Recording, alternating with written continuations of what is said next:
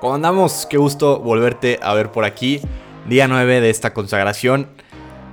Ya vamos entrando, como te voy diciendo, cada vez más en materia. Va teniendo más carnita esta, esta consagración. Y, y llama mucho la atención todo el tema de San Maximiliano Colbe. Porque se repite mucho la pregunta de quién eres hoy Inmaculada Concepción. Entonces, a lo largo de esta semana nos van a responder el por qué es tan importante.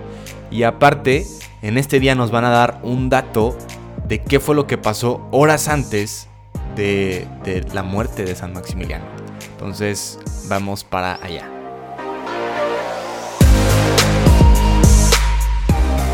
Día 9. ¿Quién eres, oh Inmaculada Concepción? Primera parte. Ayer cuando mencioné el arresto de San Maximiliano por la Gestapo, omití un detalle relevante que será importante para la reflexión de hoy.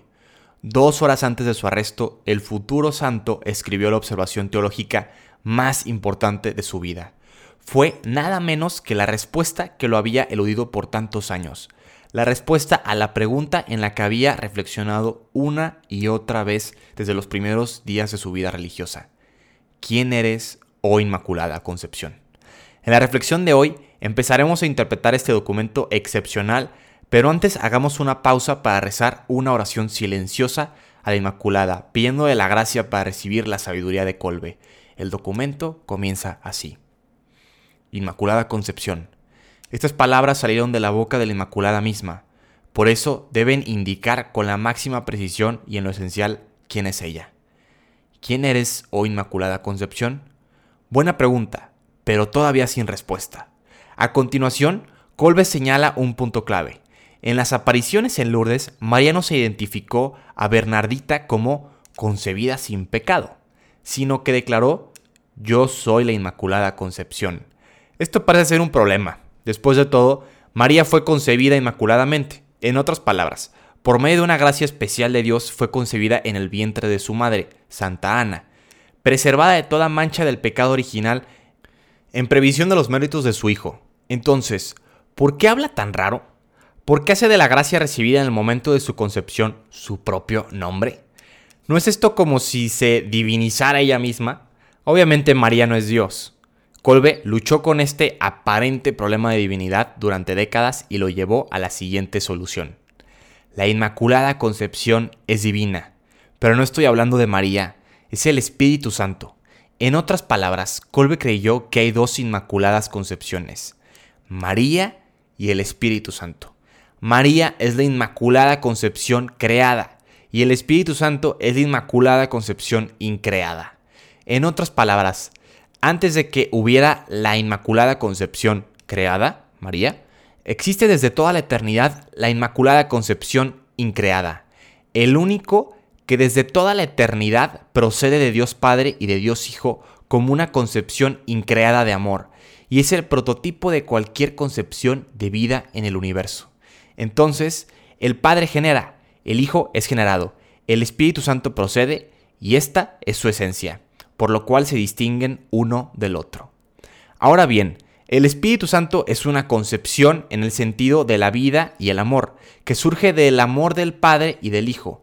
En cierto modo es análogo a la concepción de hijos que surgen del amor entre marido y mujer.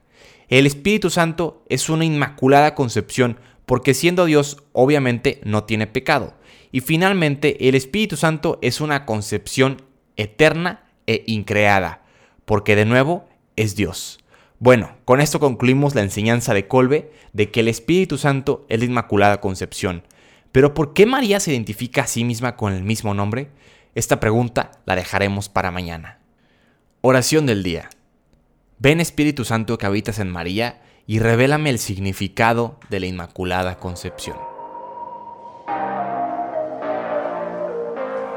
Wow, wow, con el trip que nos acabamos de echar el día de hoy. Yo creo que este es de los días como con, con más tema teológico, más pesado y un poco más como intrincado. Pero en pocas palabras lo que nos quieren explicar es, ok, la Virgen María se hace llamar a sí misma Inmaculada Concepción por el Espíritu Santo. Y aquí nos intentan explicar por qué el Espíritu Santo es la Inmaculada Concepción increada, ¿no? Increada porque pues no fue creada, siempre ha existido porque sabemos que es Dios. Y e Inmaculada proviene de una palabra latina que es sin mancha, ¿no? Entonces por eso es Inmaculada sin mancha. Y poco a poco nos van a ir descubriendo, nos van a ir explicando el, el por qué después la Virgen María se hace llamar así. Me gusta mucho esto y esta semana porque te explican a más profundidad como el porqué de la Virgen María y un poquito más de datos que normalmente pues no sabríamos de catecismo. Eh, ahora, por eso es que yo también recomiendo muchísimo que si puedes hagas esta consagración acompañado o acompañada de un amigo o una amiga, o si estás en algún, algún grupo que la estén haciendo, háblale a alguien que se vea buena onda y platiquen acerca del tema. Eh, porque te ayuda mucho como ir rebotando las ideas o algo que no hayas entendido y como que se van complementando ahí las dos personas. Y pues nada, eh, te mando un abrazo y nos vemos el día de mañana con la segunda parte de esta pregunta, ¿quién eres o Inmaculada Concepción?